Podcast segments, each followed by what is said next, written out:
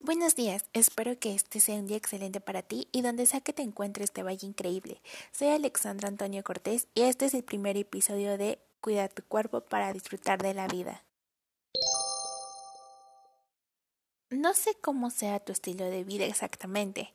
Ojalá que no seas del club que se propone cada año bajar de peso, iniciar a comer saludable y salir a correr todas las mañanas, por decir algunos ejemplos, y solo lo hagan por un mes o dos y de ahí en fuera nada de nada. Todos durante nuestra vida, o siendo más específica tú en este momento, quisieras mantenerte en forma, con el cuerpo de tus sueños, llegar a ser un ancianito muy sano. Pero, ¿estás haciendo algo para ayudar a tu cuerpo a lograrlo?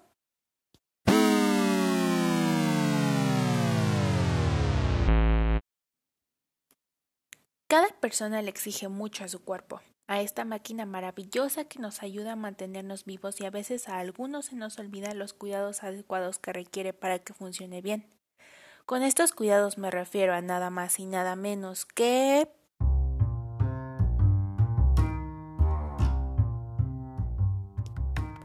un estilo de vida saludable.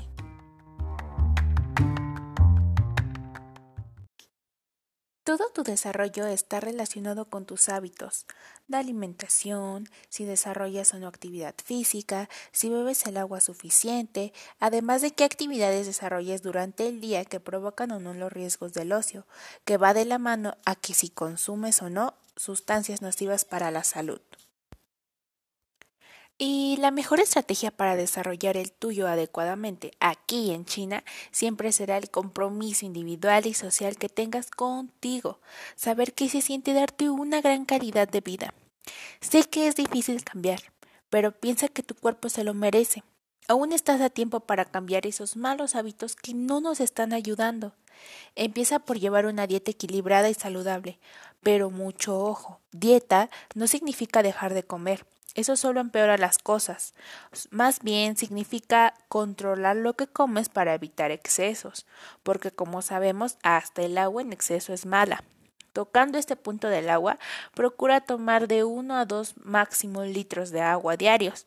No te vas a oxidar, tranquilo. Después de estar bien alimentadito e hidratado, comienza a hacer una actividad física de tu agrado. Y si no tienes tiempo de salir o algo así, con 30 minutos al día que hagas en tu casita de ejercicio serán suficientes. Y tienes que saber que esto no solo te ayudará a mantenerte en forma, sino que tiene múltiples beneficios como mejorar tu estado de ánimo, reducir tu estrés, aumenta el grado de energía y mejora tu productividad, mejora tu capacidad para realizar actividades de la vida diaria, Mm, también reduce la probabilidad de tener una enfermedad cardíaca o si ya se tiene, puedes de tener menos complicaciones. Recuerda que antes de hacer actividad física debes de acudir con un especialista para que te aconseje cuál es la actividad que más le favorece a tu cuerpo.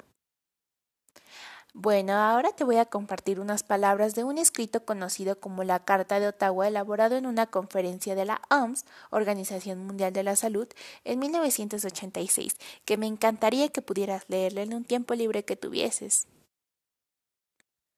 La promoción de la salud consiste en proporcionar a los pueblos los medios necesarios para mejorar su salud y ejercer un mayor control sobre la misma.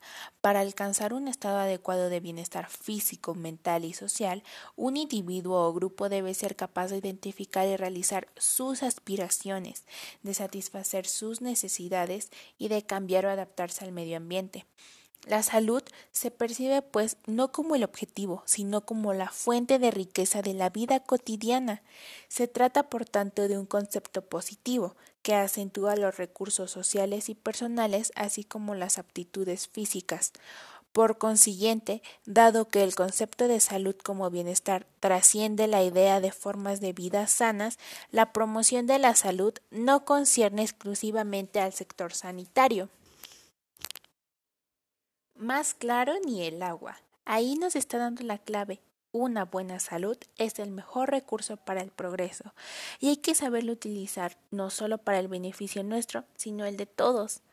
También nos menciona que hay que adaptarnos a las condiciones que nos pasan, justamente lo que nos sucedió con la pandemia. Ahora me dirás, pero ¿cómo puedo hacer todo esto que me dices estando afuera el COVID y yo encerrado en mis cuatro paredes en casa? Uno debe de aprender a adaptarse a lo que venga y seguirle dando con todo, en lugar de tomárnoslo como un pretexto para ya no hacer nada, al contrario, es la mejor oportunidad que tenemos para empezar a comer saludable, porque estando uno en casa es muy fácil empezar a comer muchas golosinas. Y no te voy a mentir, pues una vez al mes no hace daño. Eso sí, ejercítate con regularidad. Tienes tiempo al fin. Aprovecha para dormir lo suficiente, pero sin abusar del sueño. Aprende cosas nuevas, disfruta los momentos con tu familia más que nada en el mundo. Lee, baila, escucha música.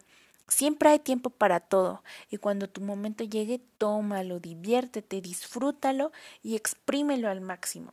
Los quiero mucho, un fuerte abrazo virtual. Bendiciones, no olvides salir con cubrebocas, pero de preferencia quédate en casa. Hasta la próxima.